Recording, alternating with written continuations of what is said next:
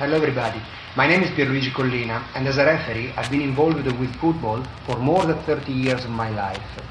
I would like to welcome you. It's a great chance for you guys to understand how it was important to believe in the power of changing your future. You can do it. Schiedsrichter sind die ärmsten Kerle auf dem Platz. Um so eine Arbeit zu verrichten, muss man auch schon einen kleinen Schuss in der Birne haben. Wer wird schon freiwillig Schiedsrichter und lässt sich von allen beschimpfen? Colinas Erben, der Schiedsrichter-Podcast. Herzlich willkommen zu Colinas Erben. Mein Name ist Klaas Rehse und ich freue mich, dass ihr den Schiedsrichter-Podcast von fokusfußball.de hört und freue mich auch ganz außerordentlich, um es mal mit Markus Lanz zu sagen, dass Alex Feuerherd hier ist. Hallo Alex. Hallo, schönen guten Abend. Ja, Alex, wir haben jede Menge Rückmeldungen bekommen auf unseren Schiedsrichter-Podcast, was uns sehr freut. Und äh, deshalb müssen wir uns auch mal an dieser Stelle kurz bedanken bei Sebastian Fiebrich, bei Twitter unter Saumselig zu finden. Also bitte alle folgen und auch äh, bekannt durchs Textilvergehen, wo er selber bloggt und podcastet, der uns nämlich jetzt für Fokus Fußball hier die Möglichkeit gegeben hat, dass ihr alles abonnieren könnt. Von Colinas Erben oder Gespräch im Blog, alles, was es bei Fokus Fußball gibt. Deswegen diese Folge hier sei dir gewidmet, äh, Sebastian. Und äh, wir widmen diese Folge auch Rudolf Kreitlein. Das habe ich nämlich jetzt erst gelesen, dass der Ende Juli gestorben ist, der Mann im hohen Alter. Und er ist der Erfinder der gelben und roten Karte. Deutscher Schiedsrichter. Dem können wir auch diese Folge widmen. Und die dritte Gruppe, der wir diesen Podcast widmen wollen, das sind die, die nicht gefallen sind. Ganz genau. Am vergangenen Wochenende und am vorvergangenen Wochenende, man könnte ja fast schon sagen, wir haben jetzt so lange Pause gemacht, in der Zwischenzeit haben sich alle ordentlich benommen. Ja, die alle meisten. Colinas Erben gehört und mitbekommen, was da so erzählt worden ist über Ellenbogeneinsätze, Tätigkeiten etc. und haben sich gedacht, dann bleiben wir jetzt mal alle stehen. Ja, finden wir gut. In diesem Falle widmen wir dann diesen Podcast ganz besonders den Kollegen Jens Langenecke, Max Kruse und Benedikt Hövenes und ein ganz klein bisschen auch, das darf ich als Bayern-Fan fast gar nicht sagen, Timo Gebhardt, der nämlich trotz des grausamen Würgegriffs von Bastian Schweinsteiger stehen geblieben ist. Also ist so der dreieinhalbte, der vielleicht trotz so einer, auch bei einer, ach, sagen wir mal, Unsportlichkeit dann standhaft geblieben ist. Also, ihr merkt, wir sind schon wieder mittendrin im Thema. Fangen wir also an mit dem Rückblick auf die letzten Bundesliga-Spieltage. Schiedsrichter reden viel zu viel. Also äh, viel zu wenig, weil äh, früher konnte man mit dem Schiedsrichter reden. Widmen wir uns also zunächst den Jungs, die stehen geblieben sind. Ähm, ich fand es ja ein bisschen, oder ich finde es generell ein bisschen ungerecht eigentlich, dass die Leute fallen müssen, damit sie einen Freistoß bekommen. Warum ist das so? Nicht nur ein Freistoß, sondern schlimmer noch, dass die Gegenspieler einen Platzverweis bekommen. Das ist ja das gewesen, was Jens Langenecke von Fortuna Düsseldorf äh, auch so aufgebracht hat. Ich habe den Wortlaut seiner Äußerung jetzt nicht mehr genau im Kopf. Aber er stand vor dem Sky-Mikrofon, wenn ich es richtig in Erinnerung habe, und sagte, also es kann doch eigentlich nicht sein, dass ich erst umfallen muss und ich bin kein Typ. Nicht wie 95 Prozent meiner Kollegen. Das war natürlich auch gleich mal so ein kleiner Seitenhieb, wobei ich glaube, dass er da, so arrogant das jetzt ähm, in dem Moment von ihm auch geklungen haben mag, nicht Unrecht hat. Also er sagte nicht wie 95 Prozent meiner Kollegen falle ich da um, sondern ich bleib stehen. Kann aber nicht sein, dass ein erfahrener Schiedsrichter wie Peter Sippel da nicht den Platzverweis ausspricht.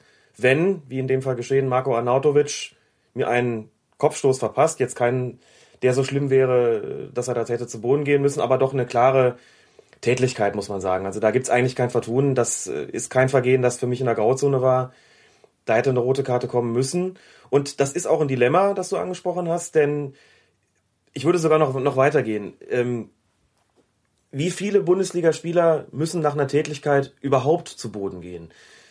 Ich behaupte mal, wenn wir uns jetzt aus den letzten ein, zwei, vielleicht drei Bundesligaspielzeiten Szenen anschauen würden, wo es um Tätlichkeiten geht. Richtige, also Platzerweise infolge mhm. von Tätlichkeiten. Von mir aus auch äh, umgefallene Spieler, wo, dann, wo es dann keine rote Karte gegeben hat, weil es der Schiedsrichter nicht gesehen hat. Ich würde mal sagen, vielleicht wirklich 95 Prozent davon hätten eigentlich gar nicht umfallen müssen, weil sie stabil genug gebaut sind, ja. austrainiert, athletisch genug sind, um stehen zu bleiben. Da hat Langenecke also recht. Also muss man klar sagen, es kann nicht nur darum gehen, fällt einer um oder nicht bei einer Tätigkeit, sondern was hat der, der Gegenspieler vorgehabt?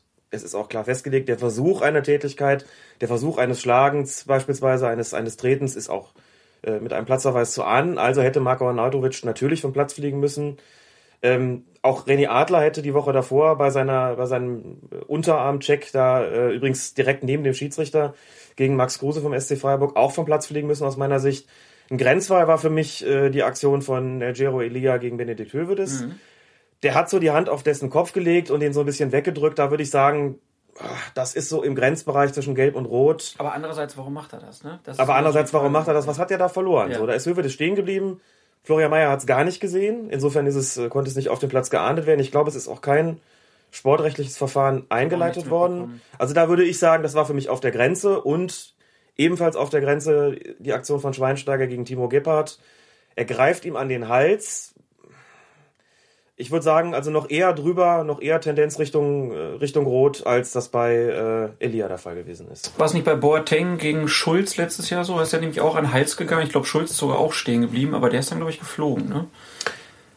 Bevor ich was Falsches erzähle, erzähle ich lieber gar nichts, aber in meiner, nein, in meiner dunklen Erinnerung war das, glaube ich, so, mhm. ja, genau. Und das genügt ja auch. Was hat denn da der halt, der, der, der die Hand machen. am Hals des Gegenspielers zu tun? Das sind Tätlichkeiten und bei der Tätlichkeit um sozusagen zum Punkt zu kommen, geht es dann, glaube ich, auch darum, was hat der Gegenspieler vor? Also was äh, versucht er da? Und es kann nicht sein, dass es davon abhängt, ob der andere zu Boden geht. Also müssen wir uns einigen und das wird mit Sicherheit auch der DFB-Schiedsrichterausschuss so sehen und sich überlegen, was machen wir daraus? Aus der Tatsache, dass in den letzten beiden Wochen drei, dreieinhalb Leute stehen geblieben sind bei Tätigkeiten, weisen wir die Schiedsrichter an, in so einer Situation rot zu geben oder fahren wir das Ganze sozusagen dahingehend zurück, dass wir sagen, alles halb so wild, belastet es halt bei Gelb und dann entsteht aber sozusagen ein völlig neuer ähm, Beurteilungsrahmen. Das fände ich, glaube ich, nicht so wünschenswert und ich bin mir sicher, der DFB-Schiedsrichterausschuss auch nicht.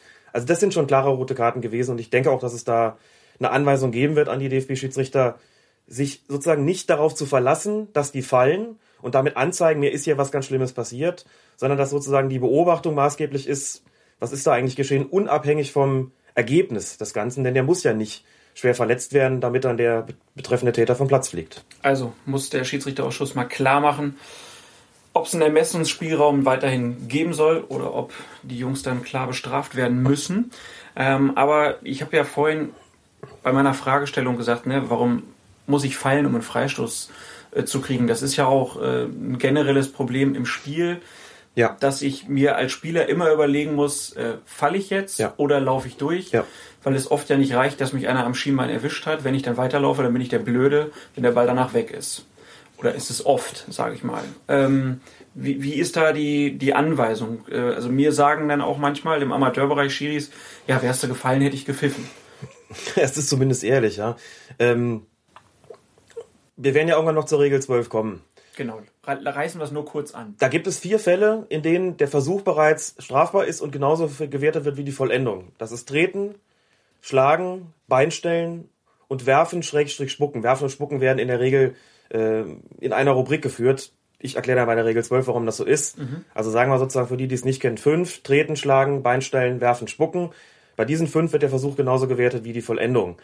Ähm, in allen anderen Fällen muss man schon gucken, kommt es, äh, also wird sozusagen der Gegner in irgendwas gehindert oder nicht. Das heißt, die meisten Fouls sind ja Beinstellen eigentlich, wenn man so überlegt. Ne? Also wenn ich den, das Bein dahin halte und der versucht sozusagen drüber zu springen, bleibt aber wie hängen und läuft aber trotzdem weiter, dann gucke ich als Schiedsrichter natürlich schon, was passiert denn da, auch wenn er nicht fällt. Also wird er in irgendeiner Form am Weiterlaufen gehindert, dann muss ich pfeifen, auch wenn er nicht fällt. Das genügt ja schon, dass man ersichtlich aus dem Tritt kommt, beispielsweise ins mhm. Trudeln gerät, ins Straucheln gerät und so weiter. Einfach, dass dem dann die 50 Zentimeter fehlen, um den Ball noch zu erreichen, den der Gegenspieler bekommt. Dann muss ich pfeifen. Zur Not mit dem Tick Verspätung, weil ich erst den Vorteil abgewartet habe. Das heißt ganz klar, es muss nicht dazu kommen, dass der Gegenspieler fällt. Gut. Aber ähm, müssen auch sagen. Es ist von Vorteil. es, es, es, es wird oft nicht geahndet. es wird oft dann nicht geahndet, das ist, das ist ehrlich richtig, ja. Nicht fällt. Gut, äh, dann ist mir noch eine Szene in Erinnerung geblieben von Lucien Favre, der auf einmal in sehr, ich würde sagen, kindlicher Manier ähm, zum, äh, ich glaube, zum Schiedsrichterassistenten hüpfte und äh, mit den Fingern eine Brille im Gesicht machte Ja. und daraufhin dann auf die Tribüne geschickt wurde. Äh, Manager Eberl vom Borussia Mönchengladbach wurde dann in der Zeitung zitiert nach dem Motto, naja, der Schiri hätte es ja auch bei einer Ermahnung belassen können. Deshalb die konkrete Frage an dich. Gab es für den Schiedsrichter hier einen Ermessensspielraum? Nein, aus meiner Sicht nicht. Wenn der Schiedsrichter beleidigt oder auch verspottet wird, und dieses äh, Form einer Brille ist für mich irgendwo dazwischen gewesen, zwischen Verspotten und Beleidigen. Übrigens eine völlige Oldschool, ein völliger Oldschool-Spott von mir aus oder eine Oldschool-Beleidigung, eher so 80er. Schiri, du brauchst eine Brille, ist genauso wie Schiri, wir wissen, wo dein Auto steht, ne? Wird auch nicht mehr so furchtbar oft äh, gerufen, glaube ich. Die meisten kommen auch mit der Bahn. Die meisten kommen jetzt inzwischen auch mit der Bahn oder mit anderen Verkehrsmitteln, genau. Ähm, also Spaß beiseite, das ist eine Aktion so demonstrativ, wie es geschehen ist. Und dazu kommt ja noch, dass es äh, dann im Fernsehen auch alle sehen. Dann wird es noch sich mal in Zeitlupe gezeigt, wie Lucien Favre da eine Brille formt Ja. gegenüber dem Schiedsrichterassistenten. Da muss schon äh, eine Maßnahme ergriffen werden. Und dann wird das genauso gewichtet wie eine Schiedsrichter- oder Schiedsrichterassistenten-Beleidigung. Und dann geht der Mann auf die Tribüne und äh, bekommt dann eine Geldstrafe und gut ist es. Ein Spieler würde auch eine rote Karte bekommen. Das würde sicherlich nicht mit einer langen Sperre einhergehen. Aber entsprechende Gesten wir würden auf dem Feld gegenüber dem Spieler auch geahndet werden mit Ja. einem Platzverweis. Da gilt für Trainer einfach das Gleiche. Und Lucie Favre hat das auch, glaube ich, hinterher eingesehen, dass das ziemlich albern war und dass er da auch zu Recht auf die Tribüne geschickt wurde. Die äh, nächsten ja, Szenen sind es eigentlich. Ähm, die sind ein bisschen schwieriger zu bewerten. Ähm, es geht um diese Ellenbogenschläge, die es ja auch gegen äh, Sebastian Kehl zum Beispiel gab. Und du hast da den Kicker vor dir liegen, der sich in zwei Doppelseiten dieser ganzen Sache gewidmet hat. Und der Schiedsrichterausschuss hat sich auch zu dem Thema äh, getroffen. Ähm, Alex, fass das mal so ein bisschen zusammen. Wie sind da die Diskussionen im Moment? Das geht eigentlich relativ schnell. Es hat laut Kicker am Dienstag der letzten Woche einen Kurzlehrgang gegeben für die Erst- und Zweitliga-Unparteiischen. Und dort wurde nochmal die, wie, wie es hier steht, die FIFA-Anweisung für Ellenbogenvergehen verdeutlicht. Und jetzt zitiere ich mal aus dem Kicker vom vergangenen Montag. Ähm, ich zitiere in diesem Fall den DFB-Chefschiedsrichter Lehrwart Lutz Wagner, ehemaliger Bundesliga-Schiedsrichter, ja, der hat nämlich gesagt, liegt ein Wegdrücken mit dem Arm vor, dann ist die gelbe Karte richtig. Rot muss es bei einer Schlagbewegung geben. Das heißt, im Klartext, der Schiedsrichter ist in erster Linie eben aufgefordert, zu beurteilen, auf der Grundlage seiner Wahrnehmung, ob es ein Wegdrücken ist oder eine Schlagbewegung. Und weil natürlich in solchen Situationen immer sofort die Nachfragen kommen, was war denn das und was war denn das? Es gibt selbstverständlich auch hier, wie so oft im Fußball, ein, eine Grauzone, einen Grenzbereich zwischen Wegdrücken und Schlagbewegung. Kann man sich, glaube ich, ganz gut vorstellen. Also wo hört sozusagen die, das Wegdrücken auf und wo fängt der Schlag an? Das muss man dann von Fall zu Fall beurteilen. Ich würde an der Stelle gerne auch kurz erwähnen, dass ich immer mal wieder, gerade auf Twitter, Diskussionen mit, mit Followern habe, die äh, dann fordern, da müssen die Regeln doch einheitlich sein. Das kann doch nicht sein, dass hier so viele Spielräume gestattet werden. Ähm, ich sehe das ein bisschen anders, denn man nimmt dem Fußball seine, seine gesamte Lebendigkeit, wenn man sozusagen ihn auf eins oder null reduziert. Wenn man sagt, das kann nur dieses geben, nur jenes geben. Wenn man sagt, es gibt nur Abseits oder nicht, dann muss ich auch pfeifen, äh, wenn der Ball nach rechts außen geht, obwohl der links oben draußen da im Abseits steht und es eigentlich niemanden stört, dann kann ich, muss ich auf Handspiel entscheiden, wann immer ein Kontakt zwischen Ball und Hand besteht. Und in solchen Fällen muss ich dann sagen, wann immer irgendwie sich dann die Hand ins Gesicht verirrt oder der Unterarm, gibt's dann halt rot dafür oder nur gelb oder was auch immer. Also kurzum, man muss, glaube ich, mit solchen Grenzbereichen und Grauzonen leben. Man kann über Schulungen, gerade über Videoschulungen, eine relative Vereinheitlichung erzielen. Das geschieht ja auch. Deswegen gibt es ja diese Kurzlehrgänge, wo dann nochmal Szenen gezeigt werden und wo zum Beispiel gesagt wird, die Szene mit Holzhauser gegen Kehl, sagt Schiri-Chef Herbert Pfandl, da hätte ich gerne eine rote Karte gehabt. Die Aktion jetzt vom letzten Wochenende, Timo Gebhardt gegen Schweinsteiger, der Ellenbogeneinsatz, für den hat Gebhardt gelb gesehen. Da sagt Pfandl, nicht ganz so schlimm wie bei äh, Holzhauser gegen Kehl, aber auch da hätte ich eigentlich lieber rot gehabt, weil es eine Schlagbewegung gewesen ist und kein Wegdrücken mehr. Das heißt, da werden die Schiedsrichter ein bisschen drauf eingeschworen, über die, das Zeigen von verschiedenen Szenen aus der Saison, welche Linie sie fahren sollen. Und auf diese Art und Weise wird halt versucht, die Spielräume, ich will nicht sagen zu verengen, aber so die Regelauslegung ein bisschen stärker zu vereinheitlichen. Aber jetzt ganz ko konkret ist es ja vor allen Dingen ein Problem in, in so ähm, Kopfballduellen. Ne? Mhm. Also wo dann Leute hochspringen genau. und dann gibt's ja immer wieder diese Begründung, naja, was, was soll er machen? Er, er springt doch mit den Armen. Mhm. Ähm, ist das aus deiner Sicht so, dass sich da das Verhalten ein bisschen gewandelt hat beim äh, Kopfball, dass die Spieler früher anders gesprungen sind? Oder äh, ist das nur so ein Gefühl, dass durch die Medien, die das viel mehr zeigen, dass man jetzt das Gefühl hat, es gibt viel mehr von den Szenen? Puh, schwierig zu sagen. Also mit empirischen Daten kann ich da erstmal nicht dienen. Ich habe zunächst mal folgenden Eindruck. Ähm, da der gesamte Fußball wesentlich athletischer geworden ist in den letzten Jahren und Jahrzehnten, glaube ich in der Tat, dass, dass heute Kopfballduelle anders bestritten werden als früher. Dass man heute anders abspringt, dass man mit einem größeren Körpereinsatz und mit, einer, mit einem anderen Körpereinsatz auch ganz einfach zum, zum Kopfball hochsteigt. Und glaube tatsächlich, dass es früher seltener vorgekommen ist, dass irgendwelche Ellenbogen in irgendwelchen Gesichtern gelandet sind, und zwar sowohl absichtlich als auch unabsichtlich. Es ist ja immer noch möglich, dass einer sich hochschraubt und sozusagen bei dieser Ausholbewegung, die er dann mit den Armen zwangsläufig machen muss, einen unabsichtlich im Gesicht trifft. Ist dann auch für einen Schiedsrichter immer schwer zu beurteilen, ist das jetzt eine Aktion gewesen, eine Bewegung gewesen, die in den Bereich der Absicht geht, wo ich also mit an, an Rot oder über Rot nachdenken muss? Oder ist es noch eine halbwegs normale Ausholbewegung gew gewesen, die unglücklich verlaufen ist, also eher fahrlässig? Für Fahrlässigkeit gibt es laut Regel dann nur eine Verwarnung. Das ist halt schwer zu beurteilen. Ähm, ich weiß vom DFB-Schiedsrichterausschuss, dass er vor Jahren ja schon die Anweisung rausgegeben hat, achtet stärker auf die Ellenbogeneinsätze da ist dann auch die Anweisung ergangen, häufiger mal zu verwarnen oder sogar platzerweise auszusprechen. Und ich weiß auch, dass ein Jahr später konstatiert worden ist, das Ganze ist aufgrund dieser, äh, dieser Maßnahme stärker zurückgegangen. Jetzt nimmt es gerade wieder ein bisschen zu. Jetzt hat es in den vergangenen Wochen wieder mehr Fälle gewesen, gegeben, wo die Ellenbogen eingesetzt worden sind. Und zack, so ist die Professionalität im Schiedsrichterbereich. Man trifft sich, man zeigt Szenen, man redet da, darüber man schult und man weist an, doch jetzt bitte wieder etwas konsequenter vorzugehen, weil es sich offensichtlich ja wieder gehäuft hat. Das heißt, gelöst ist das Problem offensichtlich nicht, sonst hätte es diese Anweisung ja nicht gegeben.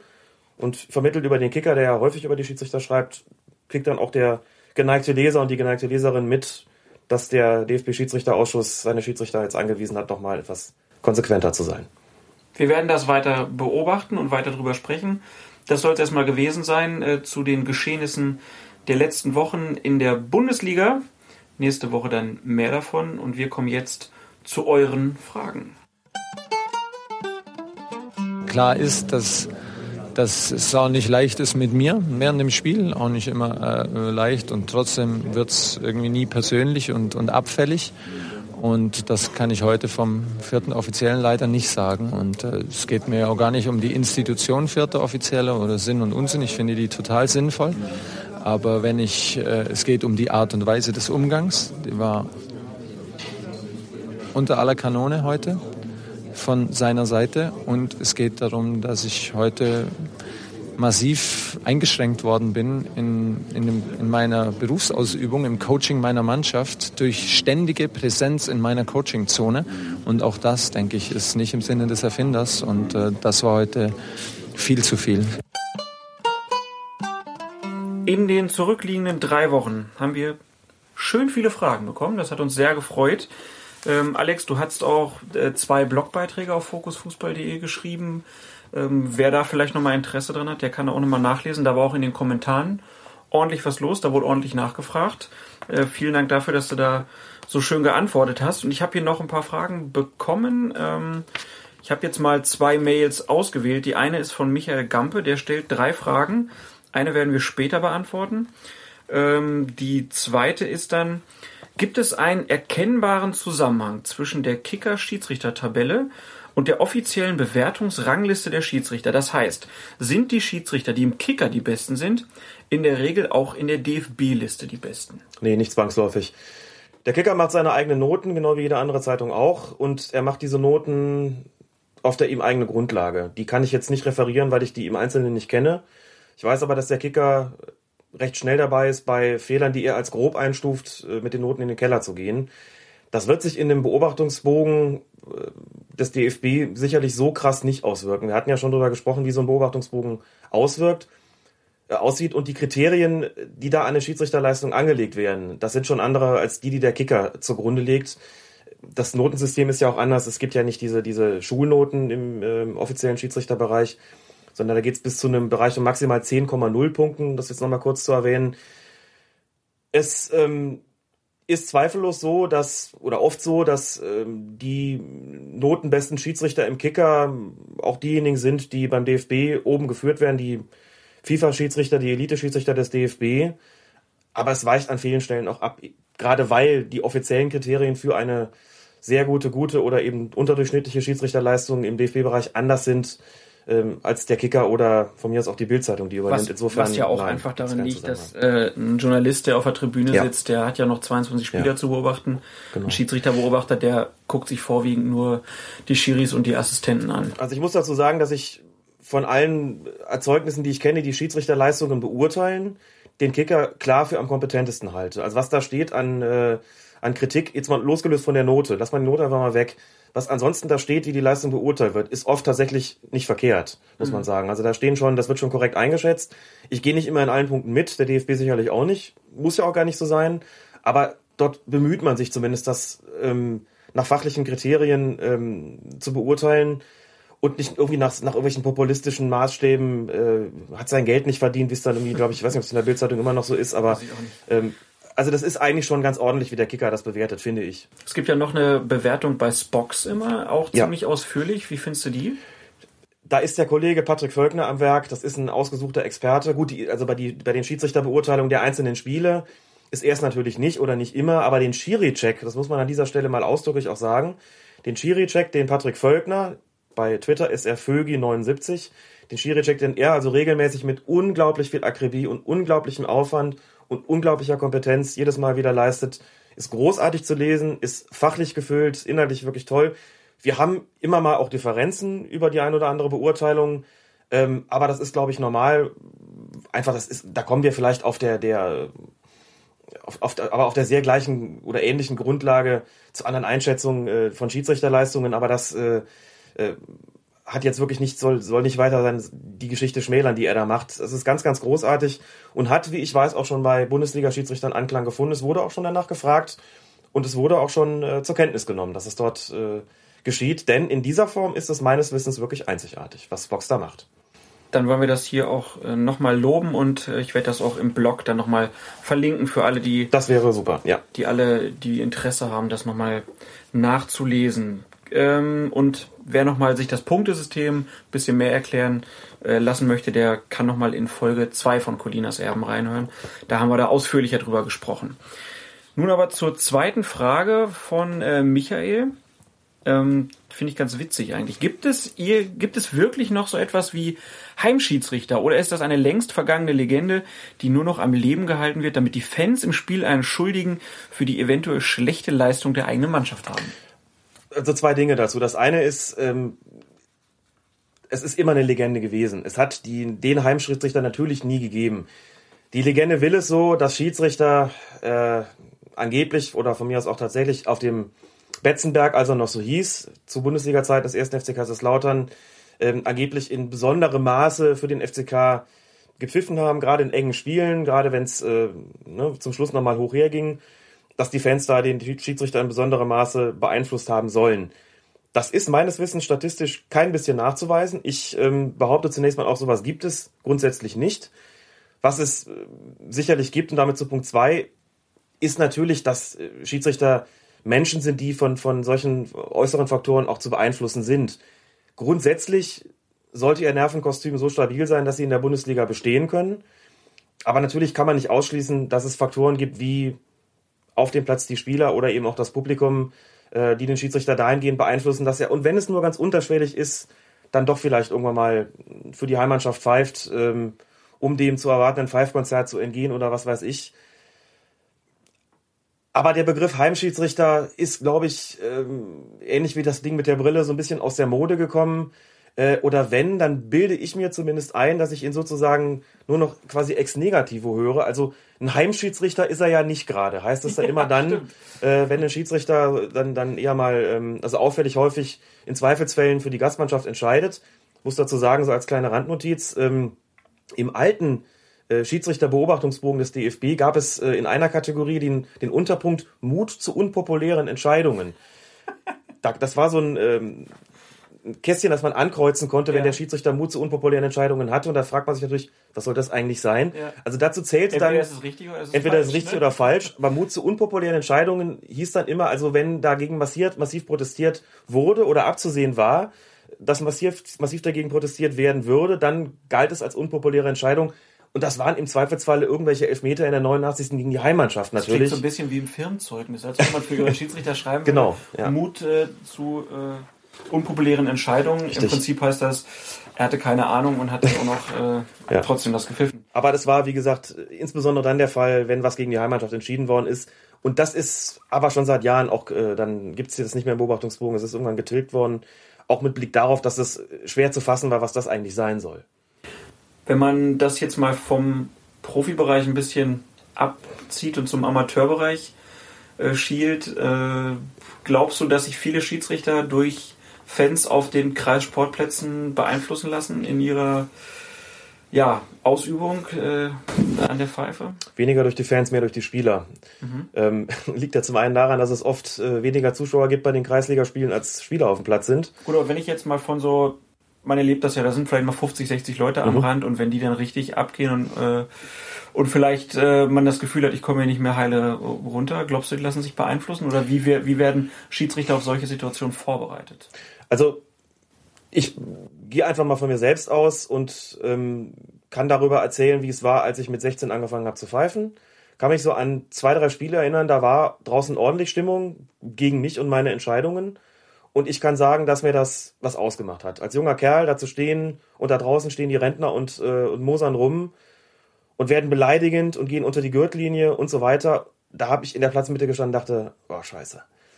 Und das hat teilweise bei mir schon dazu geführt, dass ich mir eingebildet habe, wie gesagt, mit 16, 17, wenn ich jetzt mal für deren Mannschaft so ein, zwei Dinge pfeife, dann hören die vielleicht auch auf zu meckern. Das klingt jetzt irgendwie vielleicht ein bisschen abstrus oder auch, auch äh, von mir aus auch witzig, aber das waren erstmal meine Gedanken und ich habe überhaupt nicht gewusst, wie komme ich denn mit sowas klar. Und da habe ich tatsächlich ähm, Leute gebraucht, erfahrene Schiedsrichter beispielsweise, die mir gesagt haben, pass auf, Jung, was da von draußen kommt, das hat dich nicht zu interessieren. Das kann man schon schulen, sich davon nicht beeinflussen zu lassen. Einfach so, blende es aus, das lernt man tatsächlich mit der Zeit nicht mehr so hinzuhören. Oder denk einfach immer daran, deine Entscheidungen gelten. Du musst dir sicher sein, diese Sicherheit kommt auch mit der Erfahrung.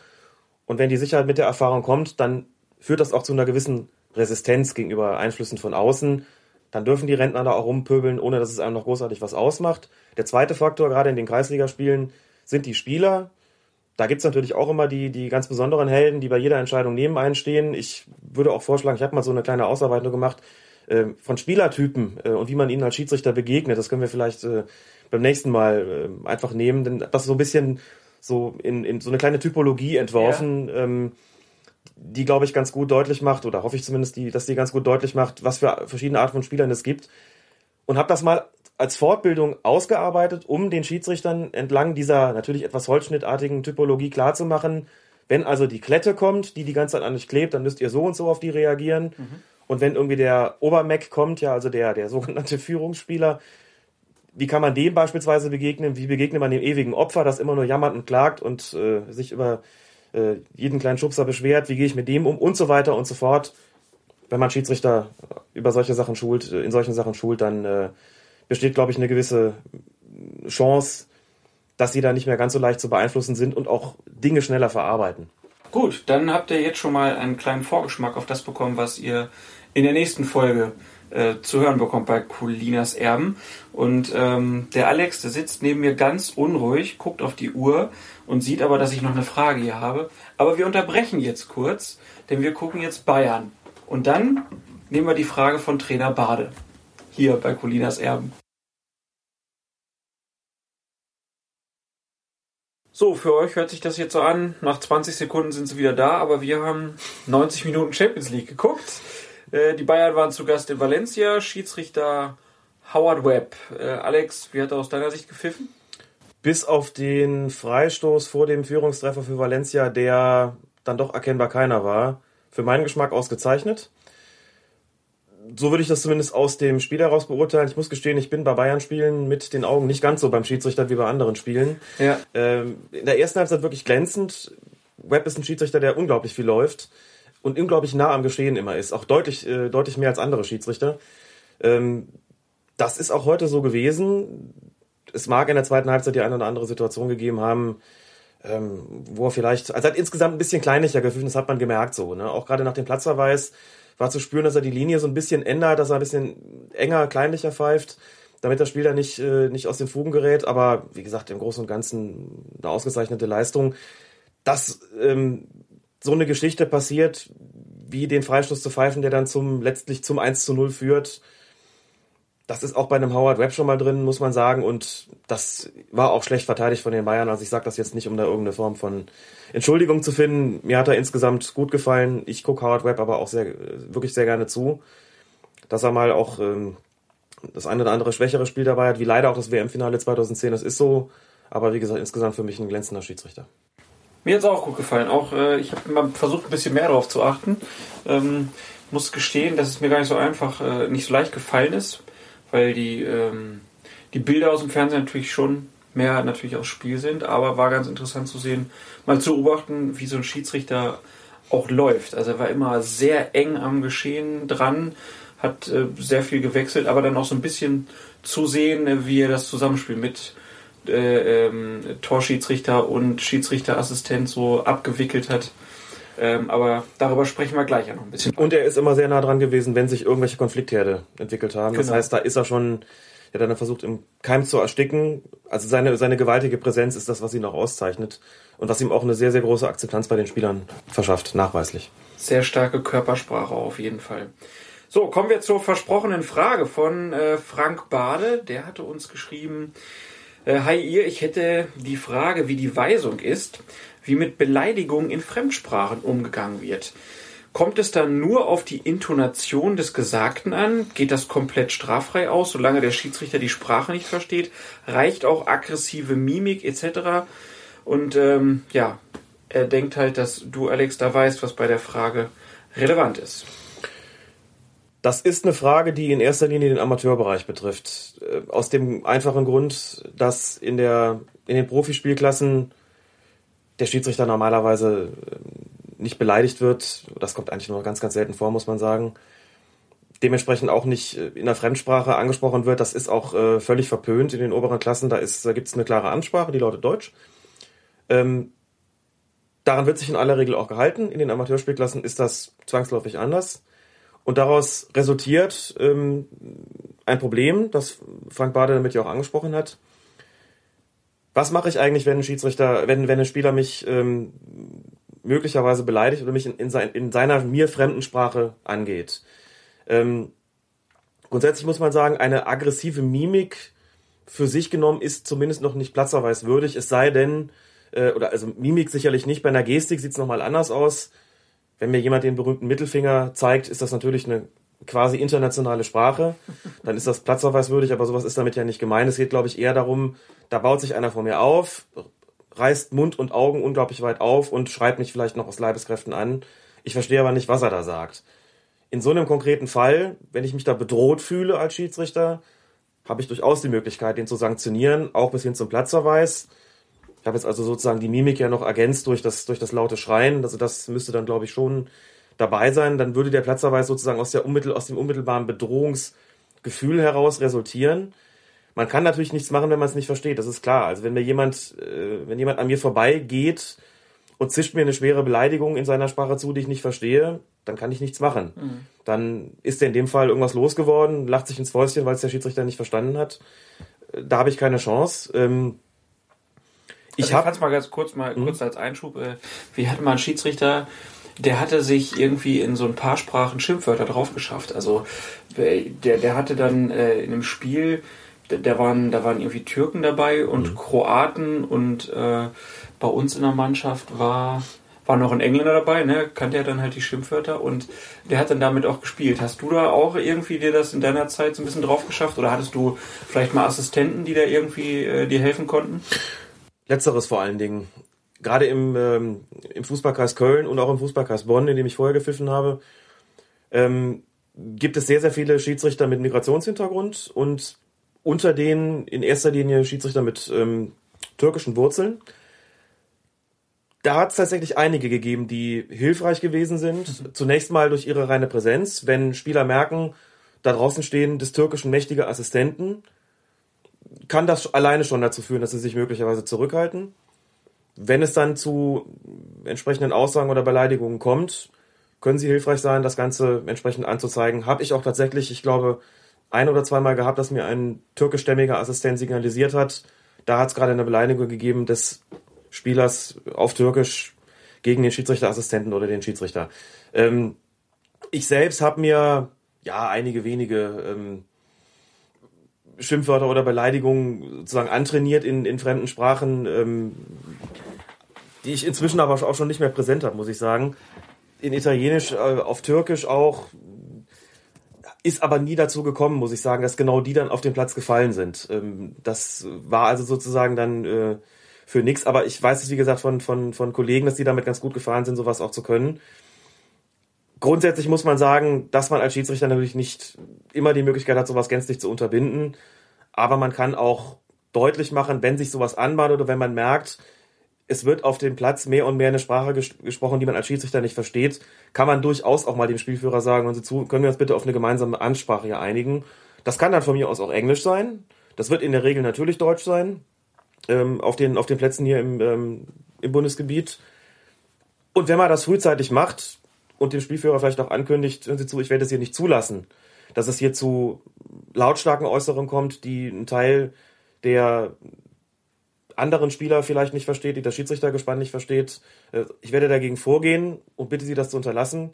Werte das möglicherweise als einfache Unsportlichkeit, die mit einer Verwarnung zu ahnen ist, im, im Fall, dass es wirklich etwas aggressiver vorgetragen wird, dann kann man damit schon einiges erreichen, muss man sagen. Aber wie gesagt, nochmal, wenn das jemand leise macht und nicht aggressiv und mir was mich da beleidigt in der Sprache, die ich nicht verstehe, habe ich keine Möglichkeit zu, zu handeln brüllt mich jemand aus Leideskräften an und macht noch deutlich durch seine Körpersprache, dass er da also ganz, äh, dass er mich bedrohen will oder zumindest sehr aggressiv ist, habe ich auch die Möglichkeit, bis zu einem Platzverweis zu gehen. Das begründet sich dann nicht aus dem unmittelbar Gesagten, sondern aus der, wie gesagt, aggressiven und, und bedrohlichen äh, Haltung des Spielers. Wird ja auch mit deutschen Spiel Spielern gemacht, die auf Selbstverständlich. Deutsch laut brüllen, ohne ein Schimpfwort zu benutzen, die kriegen auch Geld. Selbstverständlich, dass ähm, ist jederzeit so. Also da, denen gegenüber habe ich natürlich verbal andere Möglichkeiten, äh, darauf zu reagieren, aber natürlich werden die auch entsprechend sanktioniert. Da verstehe ich dann vielleicht noch, was sie sagen, aber wie gesagt, auch eine, äh, eine Äußerung, die nicht beleidigend ist, aber entsprechend aggressiv vorgetragen wird, führt auch schon mal zu Gelb oder im Extremfall auch schon mal zu mehr. Ich hoffe, wir haben die Frage für den Trainer Bade äh, ausreichend ähm, beantwortet. Und äh, es gilt natürlich weiterhin. Wenn ihr irgendwas seht, äh, wenn euch irgendwas auffällt, dann Schreibt uns an, entweder über fokusfußball.de, da ist links so ein Feedback-Button Feedback oder natürlich über Twitter, über Facebook, wie auch immer. Nur meldet euch, dann besprechen wir das hier gerne bei Colinas Erben. Und dann machen wir jetzt weiter mit Regel Nummer 6. von uns macht keinen Fehler extra. Das ist halt einfach menschlich und das passiert. Und äh, eine gewisse Fehlerkultur äh, muss man halt, mit der muss man halt einfach können leben Ich meine, es gibt Spieler, die Penalty verschießen, es gibt Schiedsrichter, die Penalty nicht sehen. Äh, das denke ich ist halt einfach Teil von dem, äh, von dem Sport. Regel Nummer 6, das sind die Schiedsrichterassistenten. Und ähm, da sind für einige natürlich erstmal sofort nochmal die Frage, seit wann heißen die eigentlich Schiedsrichterassistenten und warum nicht mehr Linienrichter? Den genau, das genaue Jahr kann ich jetzt nicht sagen. Aber es ist also noch nicht auf, dem, auf dem ne? falschen so Fuß. 10, 15 Jahre irgendwie. Ja, ich meine, es wäre Ausgangs des letzten Jahrtausends gewesen, mhm. dass sie umbenannt worden sind in Schiedsrichterassistenten und nicht mehr Linienrichter. Das geschah um ihrer gestiegenen Bedeutung ein bisschen Rechnung zu tragen, dass sie jetzt sozusagen nicht nur an der Linie gerichtet haben, sondern auch Kompetenzen zum Beispiel dahingehend erhielten, dass sie aufs Feld sich begeben durften, um beispielsweise den Mauerabstand herzustellen. Gut, das kam dann noch ein bisschen später als äh, die Einführung des Begriffs, dass einfach in der ähm, Zusammenarbeit mit dem Schiedsrichter ihre, sie noch ein bisschen aufgewertet worden sind ähm, hinsichtlich ihrer Kompetenzen, dass zum Beispiel dann im, auch Dinge, die im Strafraum passierten, mit der Fahne offen angezeigt wurden. Das ist lange Zeit nicht so gewesen. Lange Zeit galt in der Zusammenarbeit im Schiedsrichtergespann die Regel, was im Strafraum passiert, ist ausschließlich Sache des Schiedsrichters. Ein Assistent hat sich da, oder damals Linienrichter, hat sich rauszuhalten. Das wurde Zug um Zug erweitert. Das hat auch was damit zu tun, dass die Ansprüche an das Spiel gestiegen sind, damit auch die Ansprüche an das Schiedsrichtergespann. Insofern hat man die Schiedsrichterassistenten so genannt und die Linienrichter dann besser geschult. Mhm. Hat auch, um vielleicht ein bisschen vorzugreifen, dafür gesorgt, dass so eine gewisse Spezialisierung stattfindet. Ähm, es gibt ja heute, oder die, die Schiedsrichterassistenten äh, die auf der FIFA-Liste beispielsweise sind, amtieren eigentlich nur noch als Schiedsrichterassistenten. Die sind formal zwar noch Schiedsrichter und leiten in seltenen Ausnahmefällen vielleicht auch noch Spiele in irgendwelchen Amateurligen, aber die sind zu richtigen Schiedsrichterassistenten, Experten sozusagen fortgebildet worden. Auch das hängt damit zusammen, dass die Ansprüche eines, eines Fußballspiels einfach gestiegen sind.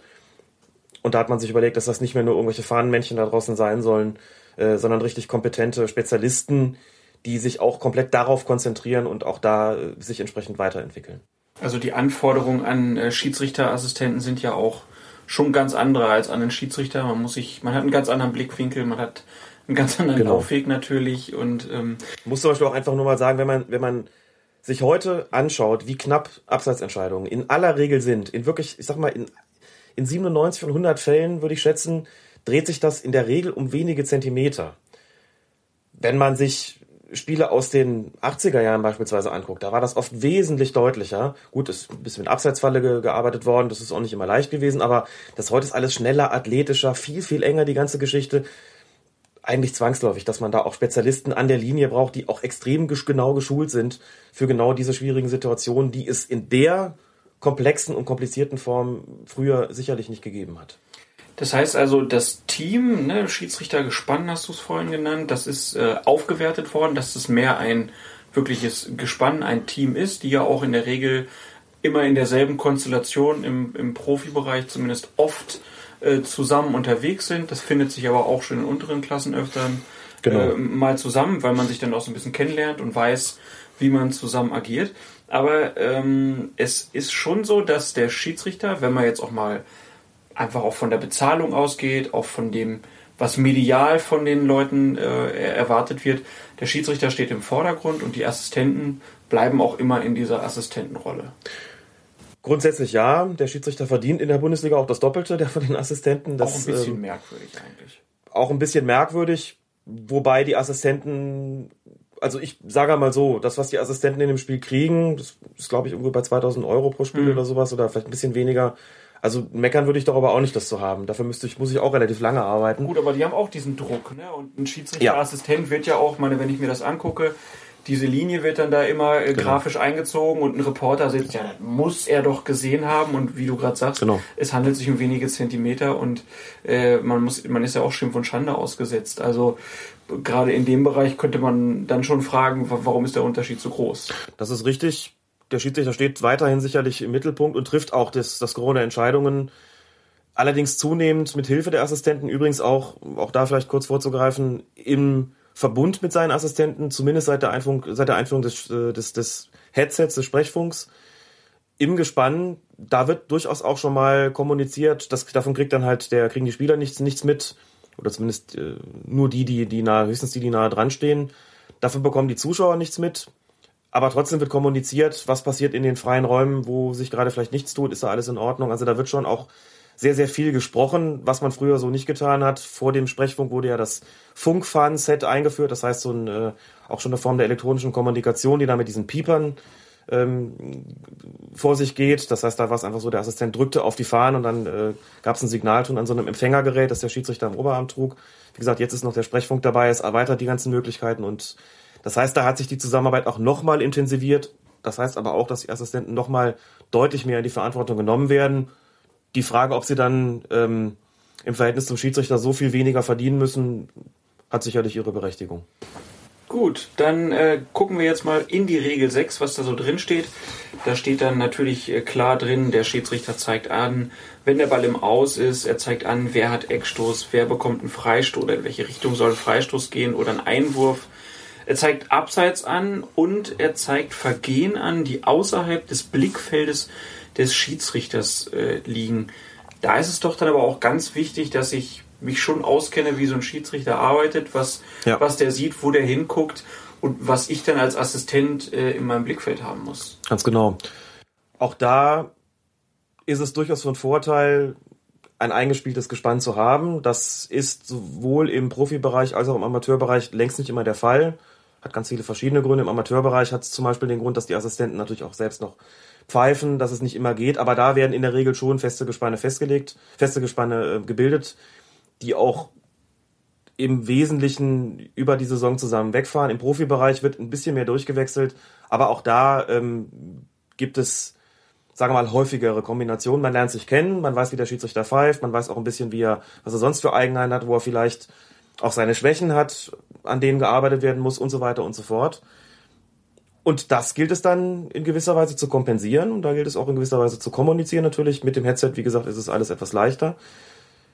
Das Wichtigste ähm, in der Zusammenarbeit ist für den Assistenten zunächst mal ganz sicher das Beurteilen von Abseitssituationen, denn das ist etwas, das der Schiedsrichter so nicht tun kann. Denn er kann läuferisch gar nicht immer auf der Höhe des vorletzten Abwehrspielers sein und so genau beurteilen wie der Schiedsrichterassistent, ob sich da eine Abseitssituation ereignet oder nicht. Insofern ist das schon so ein Kernbereich natürlich, aber die ganzen anderen Bereiche sind äh, auch nicht zu vernachlässigen und haben auch an Bedeutung gewonnen, als da wären die Beurteilung von Zweikämpfen im Anzeigebereich des jeweiligen Schiedsrichterassistenten, Anzeigebereich, Anzeigebereich heißt, ähm, von der Mittellinie aus gesehen sozusagen bis zur Torlinie, rechts davon, ungefähr der Bereich, der bis zur Strafraumkante geht, im Strafraum noch ein bisschen rein, ist so der grobe Bereich, den der, der Assistent abdeckt.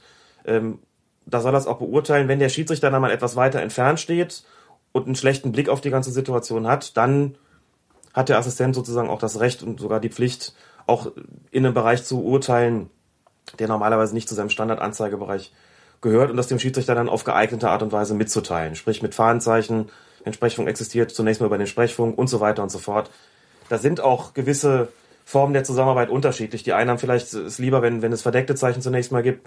Bei den anderen, den anderen ist es wichtig, dass es offene Zeichen gibt. Es gibt auch Fälle, wo man sagt, nicht gleich offen anzeigen, anzeigen, bevor man dem Schiedsrichter eine Entscheidung aufzwingt. Man sagt, ich habe da gesehen, da ist gerade einer gefallen, aus meiner Sicht Strafstoß wenn man es offen anzeigt, muss der Schiedsrichter ja fast schon übernehmen. Wenn man das einfach nur mitteilt, hat der Schiri immer noch die Möglichkeit zu sagen, ich habe es aber anders gesehen, ich entscheide jetzt nicht auf Strafstoß beispielsweise. Gerade diese Strafraumnummer, da steht auch in der Regel äh, drin, dass der Assistent, Assistent Dinge besser sehen kann als der Schiedsrichter. Du jetzt aus Klar. deiner Erfahrung als Schiedsrichter, welche Situationen sind da vor allen Dingen gemeint?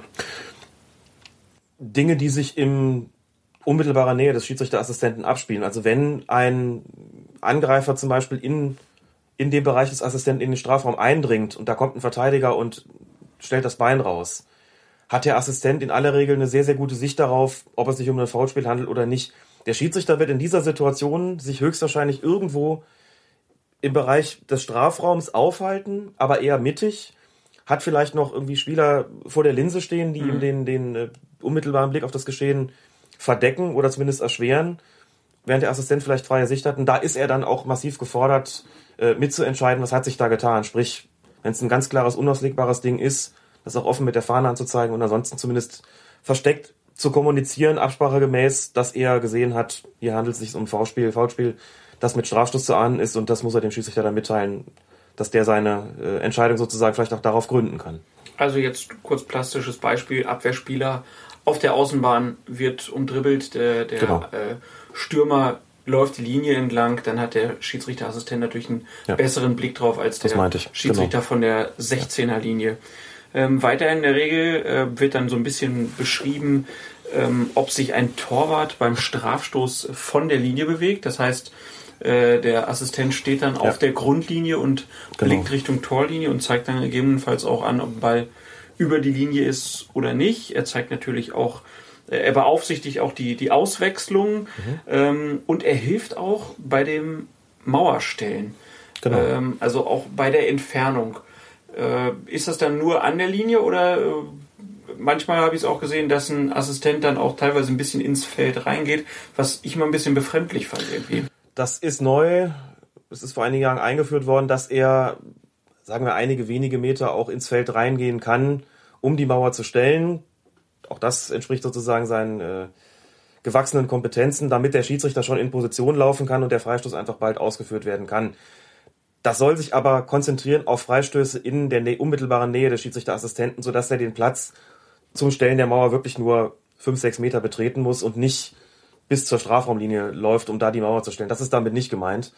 Sieht man allerdings auch immer noch relativ selten. Meistens gehen die Schiedsrichter immer noch selbst hin und verkaufen die Entscheidung und stellen die Mauer und sagen, also, hier meine Herren sind die 9,15 Meter, da kommen Sie bitte hin. Und der Assistent bleibt draußen stehen und äh, behält sozusagen von da dann den Überblick über das Spiel. Die Regel 6 vereint dann auch noch so ein paar äh, Bildnisse, wo dann ge gezeigt wird, wo so ein Assistent stehen muss.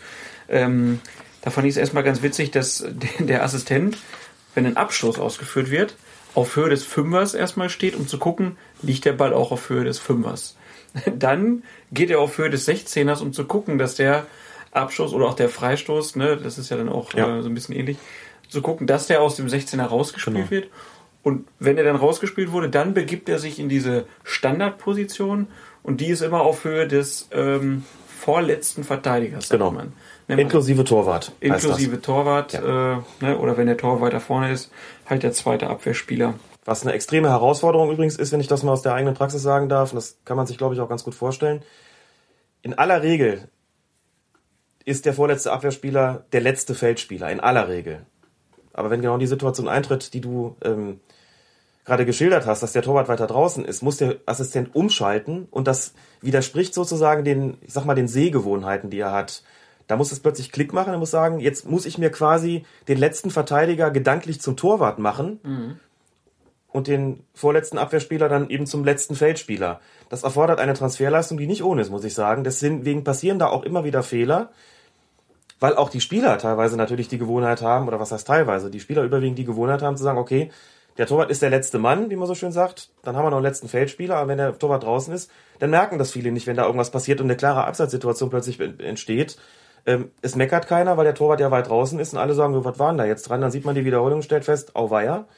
Also das ist ganz, ganz schwer, sich an sowas zu gewöhnen, äh, muss man sagen. Und das war für mich immer als Schiedsrichterassistent der absolute Horror, muss ich gestehen. Wenn der Torwart den Ausflug gemacht hat, habe ich gedacht, oh weia, und jetzt Konzentration, jetzt umstellen, das ist nicht leicht.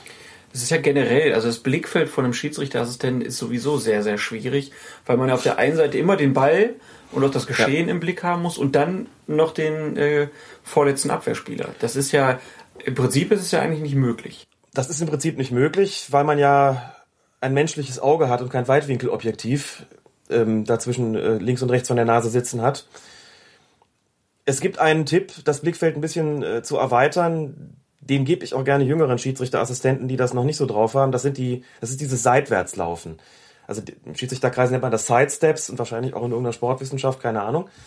Sidesteps bedeutet, ich habe die ganze Zeit, gucke ich frontal aufs Spielfeld und bewege mich dann einfach nach rechts und nach links, aber so mit diesen ne, seitlichen Trippelschritten sozusagen. Das geht natürlich dann nicht, wenn es einen schnellen Angriff gibt, dann muss ich auch wetzen.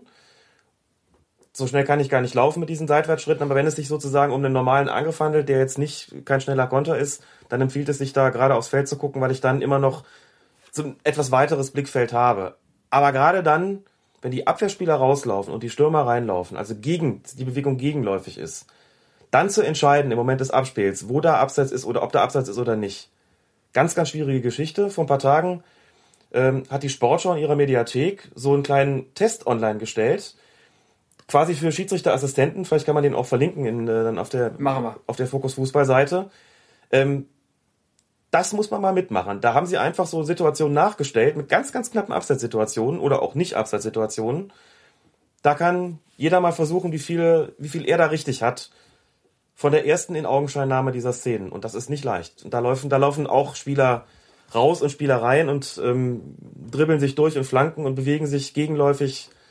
Eine extreme Herausforderung. Dann muss man darüber legen, da sind noch 20 Kameras draußen und es wird eine Menge Geld bezahlt. Also das sind schon Jobs, die, die wirklich schwierig sind. Also, den Tipp werden wir auf jeden Fall hier verlinken zur Sportschau, damit das jeder mal ausprobieren kann. Dann gibt es so ein paar äh, Absätze in der Regel zu den äh, zur Lauftechnik. Da hast du jetzt da eben schon ein bisschen was gesagt, ähm, wie das äh, am besten vonstatten geht, dass man, wenn das Spiel langsam ist, so die Sidesteps macht und sonst äh, wetzt man halt mit seiner Fahne hoch und runter. Und dann äh, gibt es hier verschiedene Möglichkeiten, wie der Linienrichter sich bemerkbar machen kann. Ähm, natürlich hat er zum einen seine Fahne in diesen knalligen Farben, das ist ja auch vorgeschrieben. Dann gibt's Handzeichen und er hat die Möglichkeit zum akustischen Signal. Ähm, in welchen Fällen nutzt man denn was? Das ist im Wesentlichen eine Sache, die jeder Schiedsrichterassistent mit seinen Schiedsrichtern bespricht, beziehungsweise andersrum. Wann will ich eigentlich ein Handzeichen haben und wann will ich ein akustisches Zeichen haben? Ich nehme mal ein Beispiel für so ein Handzeichen. Beliebt ist das Ding, sich zunächst mal, bevor man die Nachspielzeit offiziell verkündet, mit so einem geheimen Zeichen das anzuzeigen. Ähm, Ich habe das zum Beispiel immer so gemacht, dass ich die äh, nachzuspielende Minuten mit den Fingern einer Hand, in der Regel sind es ja nicht mehr, vor meiner Hose angezeigt habe, mich dann zu den Assistenten gedreht habe, den Blickkontakt gesucht habe, den man eh so gut wie immer haben sollte. Habe dann angezeigt, ne, mit drei Fingern vielleicht irgendwie vor der, vor der Schiedsrichterhose, wir haben noch drei Minuten zu spielen, der andere nickt und erwidert das damit sozusagen, dann wissen beide Bescheid, so und so viele Minuten wird jetzt nachgespielt. Handzeichen waren zum Beispiel auch zu Zeiten, wo es dieses sogenannte Funkfahrensystem noch nicht gab, auch eine Möglichkeit, dem Schiedsrichter zu signalisieren, zum Beispiel durch Griff auf die Brusttasche, ich möchte eine gelbe, ich würde jetzt eine gelbe Karte zeigen als Schiedsrichterassistent, oder durch einen Griff auf die Hosentasche, ich würde eine rote Karte zeigen. Heute würde man, wenn man im Besitz dieses Funkfahrensystems ist, das wahrscheinlich anders regeln. Da ist in der Regel sowas vereinbart wie, wenn es eine rote Karte gibt, das sogenannte Dauerfeuer. Das heißt, auf den Knopf drücken und halten, dass es ausdauernd piepst, damit der Schiedsrichter weiß, aha, mein Assistent möchte eine rote Karte sehen. Kann er sich dann überlegen, ob er die zeigen will oder nicht. Und bei einer gelben Karte, bei einer Verwarnung vielleicht ein kurzes Piepen. Man sollte aber auch als Schiedsrichter, das war mir immer wichtig, selbst im Besitz des Funkfahrensystems nicht damit aufhören, den Blickkontakt zu seinen Assistenten jederzeit zu suchen, gerade in solchen Situationen, und sich auch über diesen Blickkontakt zu verständigen. Das ist doch immer was Netteres auch als über diese, diese, diese technische Gerätschaft, muss ich sagen. Dazu kommt noch, wenn wir in den Bereich des äh, Amateurfußballs gehen, muss man sagen, diese Funkfahrensysteme sind sehr, sehr teuer, 400 bis 500 Euro. Das kann sich auch nicht jeder leisten. Insofern sehe ich auch im Amateurbereich immer noch die einfachen Fahren ohne technischen Firlefanz.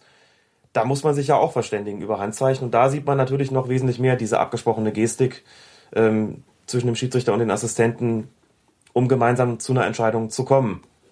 Bei einem Funkfahrensystem ist es, wie gesagt, nochmal etwas komfortabler, was das betrifft. Vor allen Dingen hat man als Schiedsrichter da die Möglichkeit, sich auf Spielgeschehen zu konzentrieren. Ich muss ohne Funkfahne rausgucken bei einer Situation, wo ich einen Abseitsverdacht habe. Hebt er da draußen die Fahne oder nicht? Habe ich ein Funkfahrensystem oder Headset sowieso? Brauche ich das nicht? Da kann ich mich konzentrieren auf Spielgeschehen. Wenn da ein Abseits ist, hebt er nicht nur die Fahne, sondern er drückt dann auch auf den Knopf. Oder beim Headset sagt er vielleicht Abseits, Abseits, Abseits. Okay. Das, äh, diese, diese Blickgeschichte, das ähm, ist ja auch, wenn man dann selber an der Linie steht und vielleicht nicht so ganz sicher ist oder man hat mal einen Bock geschossen oder so, dann ist das ja auch was, was Psychologisches. Also, dass ich dem Absolut. dann auch mal mitteilen kann, hier, äh, komm, auch wenn es jetzt falsch war, ist egal, mach weiter, gerade wenn man so jüngere Kollegen dann da vielleicht draußen hat die brauchen dann wahrscheinlich auch, sonst ist ein Spiel ja auch total gebraucht irgendwann wahrscheinlich. Exakt. Mir war es sehr, sehr wichtig, mit den Assistenten nicht nur möglichst viel Blickverbindung zu haben, sondern immer wieder auch Zeichen nach draußen zu geben, gut gemacht. Gerne auch gegenseitig, also sich gegenseitig zu motivieren, wie in einer normalen Fußballmannschaft auch. Hat in einem Fall vor Jahren mal zu einer ganz kuriosen Situation geführt. In einem Landesligaspiel, das ich geleitet habe, hat ein, einer meiner Schiedsrichterassistenten eine Vorteilssituation grandios erkannt klares Foulspiel in seinem Anzeigebereich, wo man normalerweise sagt, der hebt sofort die Fahne und zeigt das äh, Foulspiel an. Der hat aber gesehen, trotz dieses Fouls wird der Ball quasi durch, durchgesteckt zu einem freistehenden Stürmer, der netzt ein, Tor. Ich glaube, das war der Ausgleichstreffer in dem Spiel oder der Siegtreffer für die eine Mannschaft, so genau weiß ich nicht mehr. Und er hatte die Fahne halt nicht gehoben, sondern mir mit seiner freien Hand angezeigt, hier ist ein Vorteil und daraus fällt ein Tor.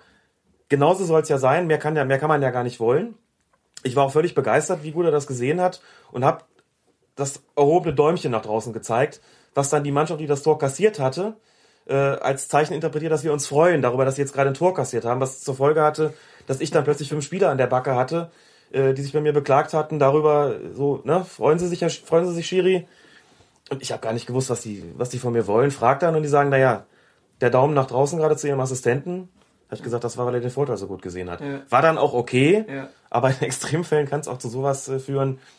Hat dann äh, bei mir die Folge gehabt, dass ich diese, diese Daumenzeichen oder wie auch immer, diese, diese, diese Motivationszeichen dann etwas versteckter gegeben habe, damit die Spieler das nicht dahingehend missverstehen, dass ich mich über Fehlpässe oder kassierte Tore oder was auch immer äh, von ihnen freue.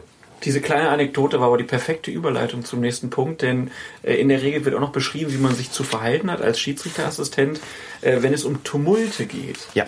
Ähm, wie ist denn da überhaupt die Herangehensweise? Wann sollte ein Schiedsrichterassistent auf das Feld kommen und unterstützend wirken?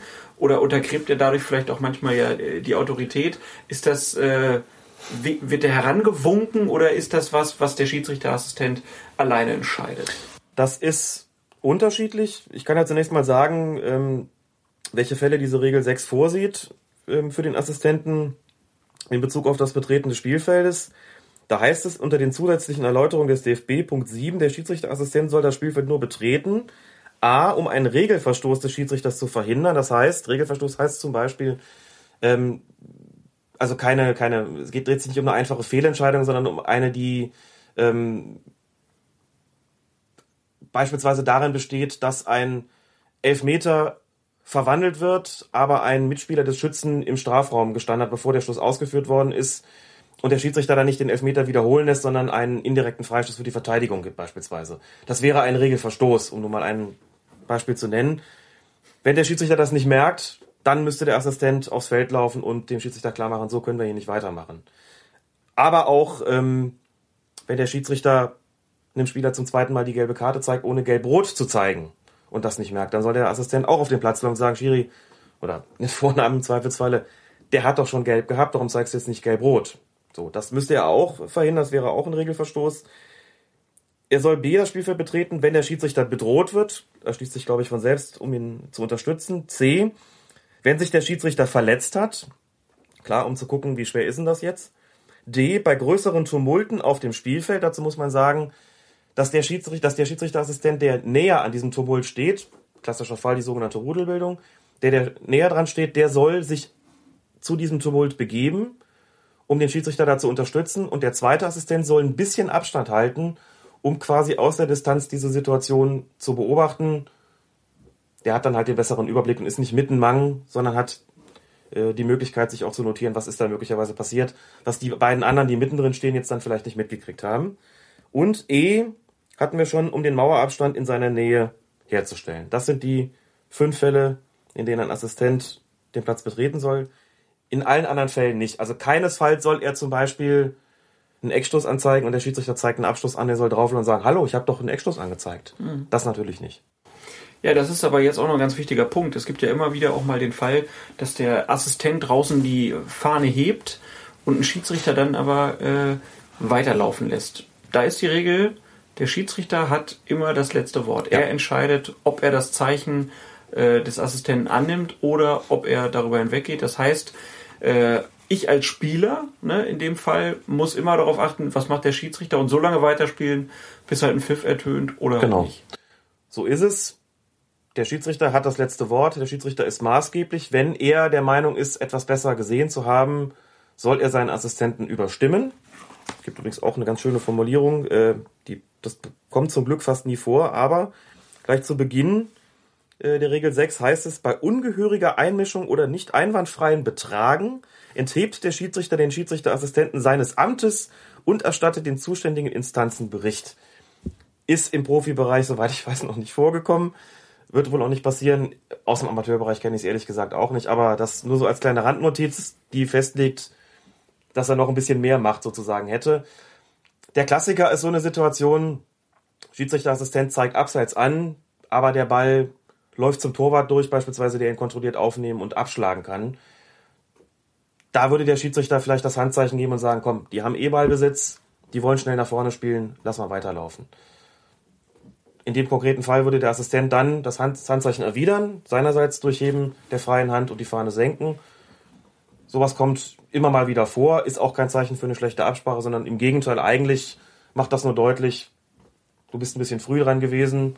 War ja auch nicht falsch, dass du so gehoben hast. Ich hätte auch sonst gepfiffen, aber die haben ja jetzt eh den Ball, also geht's jetzt mal weiter.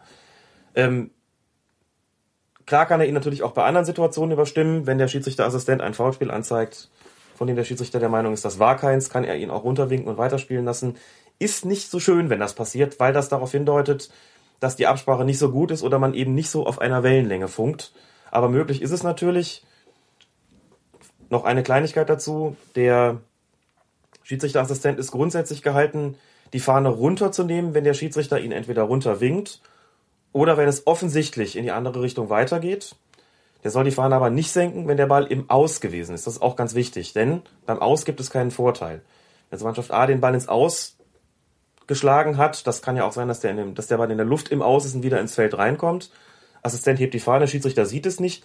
Dann darf der Assistent auf keinen Fall die Fahne wieder senken, weil er ja deutlich gemacht hat, der Ball ist aus, das Spiel muss dann irgendwann unterbrochen werden. Und so lange hat die Fahne nach oben zu bleiben. Generell sind die Fahnenzeichen ja auch nochmal äh, so ein ganz interessanter Block. Da gibt's auch in der Regel dann ganz klare Aufzeichnungen, ja. wer wie, wann, wo was äh, hochzuhalten hat. Ähm, ein Fall finde ich ja immer so, das ist so, da muss sich ein Assistent schon sehr sicher sein, äh, wenn er ein Tor sieht von der Außenlinie. Mhm. Äh, er sagt jetzt, der Ball war im Tor, dann soll er im Sprint Richtung Mittellinie. 25 bis 30 Meter steht in der Regel, genau. Und, und muss Irre. dann und soll dadurch anzeigen, dass, dass es ein Tor ja. ist. Wenn der Schiedsrichter aber dann sagt, nee, dem ist nicht so, dann sieht er richtig blöd aus. Dann sieht er richtig blöd aus. Ich muss gestehen, dass ich diese 25 bis 30 Meter auch für völlig überzogen habe. Das ist ja schon eine beträchtliche Strecke, für die man ein paar Sekunden braucht, so als normalsterblicher Mensch.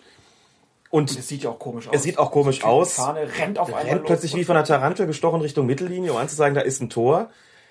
Deswegen würde man in so einer Situation, wo es vielleicht nicht ganz klar ist, auch wenn es da sicherlich auch wieder Grenzfälle und, und Grauzonen gibt, ähm, vereinbaren, dass man als Assistent vielleicht nur kurz signalisiert durch äh, ein abgesprochenes Handzeichen beispielsweise oder durch Drücken auf die Fahne, wie auch immer, oder durch Laufen von weniger Metern als 25 bis 30 Richtung Mittellinie, dass man da ein Tor gesehen hat. Das äh, ist schon ganz wichtig. Fall 1966 Richtig, Wembley. Genau. Ja. Äh, der Junge, äh, nein, so jung war er gar nicht mehr, aber Tofik Baramov, genau. Nach ihm wurden Stadien in Aserbaidschan benannt. Genau. äh, Statuen stehen für ihn da und ja, man erinnert sich an die Bilder, wie er dann so zur Mittellinie zeigte und dem Schiedsrichter signalisierte. Yes, behind the line. Yes, behind the line. Und äh, aber dieser Fall, dass ein ein Schiedsrichter wirklich nach außen tritt an den Assistenten heran und man lange diskutiert, das gibt's wenig bis gar nicht durch diese Funksysteme jetzt. Exakt. Ne? Das sieht man jetzt so nur noch selten. Gab's früher ganz oft eigentlich. Das gab's früher wesentlich häufiger, dass der Schiedsrichter raus musste, um mit dem Assistenten zu reden. Und im Amateurbereich, wo Headsets sehr unüblich sind oder gar nicht vorhanden sind, sieht man es auch immer noch, dass es diese Absprachen gibt. Das ist aber immer eine blöde Situation. Ne? Ja. Also man äh, alles wartet, was passiert da jetzt und so und äh, das sind ja auch immer spielentscheidende Szenen. Es dauert immer sehr lange. Für einen Schiedsrichter ja. kann man darauf verzichten. Das ist unschön. Es ist immer viel besser, wenn man sofort zu einer Entscheidung kommt, wenn es gar nicht nötig ist, Rücksprache zu halten. Aber ganz davor gefeit ist man nicht. Es kann immer zu Missverständnissen kommen oder man übersieht vielleicht auch mal was. Ich habe selbst so eine Geschichte erlebt als Schiedsrichterassistent mal in der Regionalliga ähm, in der Saison 1999-2000 beim Spiel Sportfreunde Siegen gegen die zweite Mannschaft vom 1. FC Kaiserslautern, wo es in der 89. Minute beim Stand von 1 zu 1, also kurz vor Schluss und unentschieden, im Strafraum der Kaiserslauterer zu einem unauslegbaren, eindeutigen Handspiel der Kaiserslauterer kam. Der Schiedsrichter hat es nicht gesehen. Ich stand sehr, sehr gut, konnte das Handspiel einwandfrei erkennen. Hab noch einen Moment gewartet. Was macht der Schiri? Pfeift er? Sollte man als Assistent auch abwarten, hat er es auch gesehen, ähm, um ihm die Entscheidung sozusagen zu überlassen. Er pfiff aber nicht. Ich war aber wirklich, wie man so schön sagt, tausendprozentig sicher, das war eins. Hab dann die Fahne gehoben und dummerweise verlagerte sich das Spiel just in diesem Moment in die andere Richtung. Das heißt, der Ball wurde rausgeschlagen von der, von der verteidigenden Mannschaft, von den Kaiserslauterer Spielern. Schiedsrichter hinterher. Kleine Ergänzung, damals gab es noch kein Funkfahnensystem. Ich hatte ihm also hatte keine Chance, ihm das anderweitig mitzuteilen stand da mit meiner erhobenen Fahne eine gefühlte halbe Stunde. In der Realität etwa Steht 30 der Sekunden. Er da draußen und hebt seine Fahne. Genau. Und Schiri läuft in einer ganz anderen Richtung weg. Der Schiedsrichter war mittlerweile an der Mittellinie angekommen. Das Spiel wogte ganz woanders und das war eine ganz seltsame Atmosphäre, weil ich da mit meiner Fahne stand. Mich in der Zeit gefragt habe, hat er mich vielleicht doch schon gesehen und runtergewunken? Habe ich irgendwas falsch gemacht? Habe ich mich in meiner Wahrnehmung getäuscht? Also man stirbt so ein bisschen tausend Tode in dem Moment so als Assistent. Und, und Siegen gegen Kaiserslautern, wie viele Leute waren da ungefähr? 7000. Oh. Das Stadion war voll. Damals hatten die Siegener, ich weiß nicht, wie es heute ist, in der Regionalliga ein Sack voller Zuschauer bei jedem Spiel. Das gegen eine zweite Mannschaft eines Bundesligisten, die ja nicht sehr attraktiv sind. Die hatten teilweise ähm, fünfstellige Zuschauerzahlen. Bei dem Spiel waren 7000, ich weiß es noch. Und das Publikum, man merkte das auch, dass es immer lauter wurde im Stadion, weil die natürlich sahen, der Assi steht da mit seiner Fahne, warum passiert hier nichts? Und das irgendwann. War eine Szene, die sich für, für Siegen äh, praktisch entwickelt Genau, sollte. genau. Es war klar, irgendwas hat der Assistent da gesehen, womöglich eben das Handspiel, was jetzt Konsequenzen haben muss. Ich blieb da also eisern stehen. Der Schiedsrichter verfolgte das Spiel und irgendwann, 30 Sekunden später, war der Ball dann endlich im Seitenaus auf der ganz anderen Seite und da wurde er vom Trainer der Siegen darauf hingewiesen, der schon halb auf dem Platz stand. Guck mal, dein Assistent draußen steht seit einer halben Stunde, oder halben Minute natürlich, mit der Fahne. Dann kam er angelaufen und fragte, was ist denn? Dann habe ich ihm gesagt, klares, unauslegbares, wie man so sagt, Handspiel im Strafraum von Kaiserslautern. Der guckte mich an, ernsthaft? Ich sage, ernsthaft? Ist jetzt schon ein Weilchen her, aber du hast ja gerade was anderes zu tun. sag, da muss jetzt Strafstoß geben. Ich sag, da muss jetzt Strafstoß geben. Wir sind in der 90. Minute. Ich sag, wir sind in der 90. Minute. Da kam ein Pfiff und da kam ein Schrei durchs ganze Stadion, weil klar war, Elfmeter für Siegen in der inzwischen wahrscheinlich 91. Minute. Mit dem Ergebnis, dass die Hälfte der Kaiserslauterer Spieler bei ihm zum, zu ihm zum Schiedsrichter lief, um zu protestieren, die andere Hälfte äh, lief zu mir. Kaiserslautern, irgendwelche bekannten Namen, die sich Ja, ja, damals, haben? damals, das war ähm, das Ende der 90er Jahre. Ich erinnere mich zumindest noch an Roman Weidenfeller im Tor und Miroslav Klose im Sturm, Also die Roman damals noch keiner war kannte. wahrscheinlich die Ruhe selbst. Roman Weidenfeller hat sich, das ist nicht frei erfunden, ich, ich schwör's, so verhalten, wie man das, wie man das als, als Fan, als, als Betrachter des Fußballgeschehens auch erwarten würde. Er hat angefangen zu pöbeln und nicht so knapp, muss man sagen. Er hat sich maßlos über diese, Entschei über diese Elfmeterentscheidung aufgeregt, die er mir ja zu Recht auch, auch zugerechnet hat. Und wie gesagt, in der 90. Minute. Äh, was da kam, war durchweg nicht druckreif. Jetzt kann man einwenden, und hat das Spiel zu Ende bestritten? Ich sag ja, hat er, denn auch wenn das jetzt keiner versteht, auch als Schiedsrichter und Assistent hat man eine gewisse Taktik, gerade in den oberen Ligen, da nochmal die Fahne zu heben und dem Schiedsrichter zu sagen, und jetzt geht auch noch einer, nämlich der Torwart. Ähm, Vor einem Elfmeter. vor einem Elfmeter wäre selbstverständlich regelkonform gewesen, äh, aber ich sag mal auch nicht erwünscht vom, äh, von Seiten des, des, des DFB. In so einer Situation muss man einfach auch mal auf Durchzug stellen. Ähm, man kann dir jetzt Regelbeugung vorwerfen, mit einigem Recht, aber dieses auf Durchzug stellen hat auch was damit zu tun, wie bringe ich so ein Spiel auch taktisch möglichst geschickt über die Bühne. Das heißt, ich habe einfach weggehört. Also hast du doch mal Fingerspitzengefühl bewiesen. Ich habe sozusagen den Ermessensspielraum wahrscheinlich schon ins Unzulässige ausgehen, habe einfach auf Durchzug gestellt, hab gesagt, der wird gleich eh bestraft werden. So war es dann auch. Der Ball landete im Tor, 2 zu 1, kurz darauf Abpfiff und wiederum die eine Hälfte zum Schiri, die andere zu mir. Da musste sich dann das Ordnungspersonal einmischen. Also lange Rede, kurzer Sinn. Ähm, das ist so eine Situation gewesen, wo ich halt sehr lange mit der Fahne da stehen musste und ähm, ja, das Zeichen beibehalten musste, denn das war eine Situation, die war ganz klar unauslegbar und da war für mich auch klar, auch wenn ich zwischendurch daran gezweifelt hat, der Schiedsrichter hat es nicht gesehen. Insofern ist es jetzt an mir gewesen, ihm die Entscheidung aufzuzwingen und zum krönenden Abschluss. Ich war wirklich, wie gesagt, dann irgendwann auch äh, ziemlich aufgewühlt von der ganzen Angelegenheit, natürlich, wie man sich denken kann. Es kam dann abends in irgendeinem dritten Programm, ich glaube im Südwestrundfunk, und es wurde nachgewiesen, ich hatte vollkommen recht, es war wirklich ein Handspiel, der Schiedsrichter hat schlecht gestanden, er hat es nicht gesehen oder ihm war die Sicht verdeckt. Ich muss gestehen, ich bin erleichtert gewesen und da konnte ich, das war ja noch ein kleiner Rahmen, 7000 Zuschauer, so ein bisschen nachvollziehen, wie es eigentlich den, den Kollegen gehen muss im ganz großen Fußball, bei denen nicht 7000 Zuschauer zuschauen, sondern 50.000, ne, wo es 20 Kameras übertragen und wo es um Millionen geht. Ich habe es im Kleinen gehabt und das war schon anstrengend genug. Wurde vielleicht schon in der Halbzeitpause in der Kabine gesagt gekriegt, ja, was hast du denn da für ein Mist gewunken? Nach dem Spiel, es war ja wie gesagt kurz vor, Nein, kurz aber vor ich Schluss. meine jetzt heutzutage ne, mit allen Kameras, da kann es so, ja, ja. passieren. Nach 30 Minuten äh, schieße ich den Bock meines Lebens und äh, ich komme ist in so. die Kabine und irgendeiner steckt ja. Das war jetzt ja. Da Also- kannst du aber ganz, ganz sicher sein, dass in der Bundesliga, also kannst du nicht nur sicher sein, ich weiß, dass es so ist, selbstverständlich laufen, läuft irgendjemand von der vermeintlich benachteiligten Mannschaft zum nächsten, zur nächsten Sky-Kamera, guckt auf den Monitor, lässt sich die Wiederholung zeigen und wehe, die Entscheidung ist falsch. Der ist ganz schnell beim vierten Offiziellen oder beim ersten Schiedsrichterassistenten, der in der Nähe ist und ruft nicht laut. Das genügt schon, das leise zu tun. Sagt, du hast gerade den Bock deines Lebens geschossen. Kannst du mal gucken, wie du das wieder gerade biegst. Und dann sitzt man vielleicht schon in der Kabine und weiß, scheiße, da ist was falsch gelaufen. Also das, da wird natürlich mit allen Mitteln gearbeitet. Das hat man im Amateurbereich zum Glück nicht. Ja. Aber gut, man kann ja da vielleicht auch mal ein bisschen Mitgefühl dann auch mal ein bisschen, wenn man äh, da zuguckt, entwickeln. Denn der Job an sich als Schiedsrichterassistent, ich habe das auch mal gemacht, wirklich auf ganz niederem Niveau und ich muss sagen, ich fand das immer, ich fand es eine Katastrophe, da, da draußen zu sein. Äh, mir hat das ganz wenig Spaß gemacht. Wie, wie war das bei dir? Hast du das gerne gemacht? Äh, weil, weil, das, weil du das als Team so gut gefunden hast oder weil du die Arbeit an sich an der Linie als was Spannendes empfunden hast? Man ist als Assistent immer in der höheren Klasse eingesetzt als als Schiedsrichter. Beziehungsweise das ist, das ist, es ist die Regel. Ich durfte bis zur Regionalliga winken, wie- man so schön sagt, und bis zur Oberliga pfeifen. Das heißt, ich habe bis zur dritten Liga gewunken, bis zur vierten gepfiffen. Und vor 7000 Zuschauern in Siegen Ist da zu ein Highlight. stehen, ist ein echtes Highlight gewesen. Es gab auch andere schöne Spiele, die man in der Klasse hat und muss sagen, das hat mir ähm, als fußballbegeisterten Menschen auch als Schiedsrichterassistent viel Spaß gemacht, dazu beizutragen, in einer höheren Amateurspielklasse ein Spiel über die Bühne zu bringen. Das ist die eigentliche Herausforderung daran.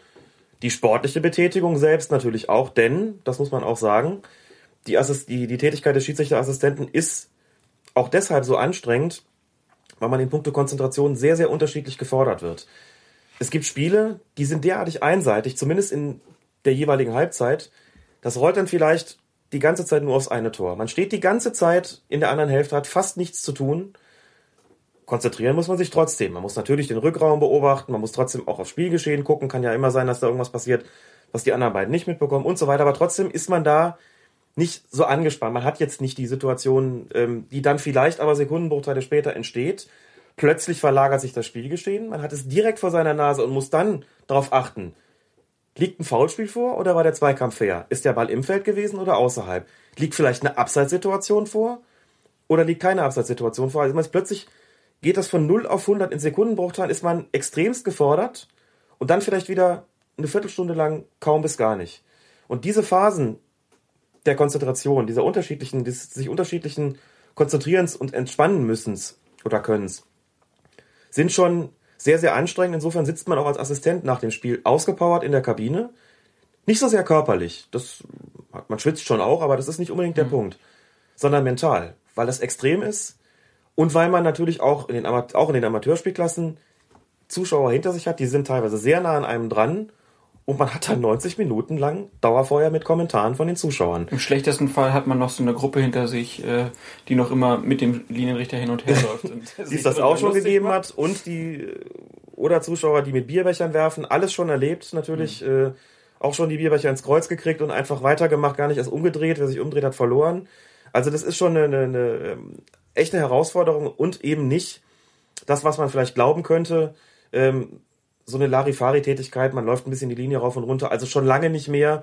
Ich glaube, wenn man Bundesliga guckt, ist das auch klar, ja. äh, was die da alles äh, zu tun haben, die knappen Entscheidungen, die stehen da schon auch im Mittelpunkt. Und selbst wenn der Schiedsrichter quasi der, sagen wir mal, politisch Verantwortliche ist für die ganze Angelegenheit, die Assistenten äh, sind da schon auch sehr, sehr stark involviert und es ist anstrengend, aber es macht auch sehr, sehr viel Spaß. Ja, hört sich danach an. Also kann man die Schiedsrichterassistenten so ein bisschen mit den Torhütern vergleichen eigentlich, wo ja auch immer gesagt wird, naja, der hat ja lange nichts zu tun bekommen und dann ja. ist es auch schwierig, sich zu konzentrieren. Also wenn man dann vielleicht mal ein Spiel guckt, wo es nur in eine Richtung geht und dann auf der anderen Absolut. Seite eine Abseitsentscheidung ja. gefallen wird, dann könnte ein Reporter auch mal sagen, ja, das ist dann auch schwierig, sich in so einer Situation dann zu konzentrieren. Absolut. Und der Vergleich Schiedsrichter und äh, der Vergleich Torhüter und Assistenten gefällt mir sehr gut, denn wie man weiß, ist es auch da ganz ähnlich. Müssten sich eigentlich gut verstehen miteinander, ne? Wo die Torhüter ja auch ein bisschen als die Verrückten gelten. Ich weiß nicht, ob das so für Assistenten gilt. Nicht in dem Maße. Den Ruf haben sie zumindest so nicht. Im Amateurbereich ohnehin nicht, denn das sind ja alles auch noch Schiedsrichter, die ja, selbst pfeifen. Gut, wir haben zwar jetzt noch Fragen zum vierten Offiziellen, aber weil wir jetzt schon wieder so lang geworden sind, würde ich sagen, wir verschieben das auf äh, die nächste Ausgabe von Colinas Erben. Knüpft doch daran an, genau. Da machen wir auf jeden Fall also bei den vierten Offiziellen weiter. Es gibt eine Typologie, da hattest du vorhin die Idee von Spielern und vielleicht auch von Schiedsrichtern. Das überlegen wir uns nochmal die Tage. Können wir gerne machen. Und ähm, ja, bedanke mich fürs Hören. Bedanke mich ganz herzlich bei dir, Alex. Ich habe zu danken. Hat Spaß gemacht. Mir auch. Mein Name ist Klaas Rehse und ich hoffe, wir hören uns bald wieder bei Colinas Erben und wenn ihr Fragen habt, dann meldet euch. Tschö! Hello everybody. My name is Pierluigi Collina and as a referee I've been involved with football for more than 30 years of my life. I would like to welcome you. It's a great chance for you guys to understand how it was important to believe in the power of changing your future. You can do it. Schiedsrichter sind die ärmsten Kerle auf dem Platz. Um so eine Arbeit zu verrichten, muss man auch schon einen kleinen Schuss in der Birne haben. Wer wird schon freiwillig Schiedsrichter und lässt sich von allen beschimpfen? Colinas Erben, der Schiedsrichter-Podcast. Mehr Fußball auf fokus-fußball.de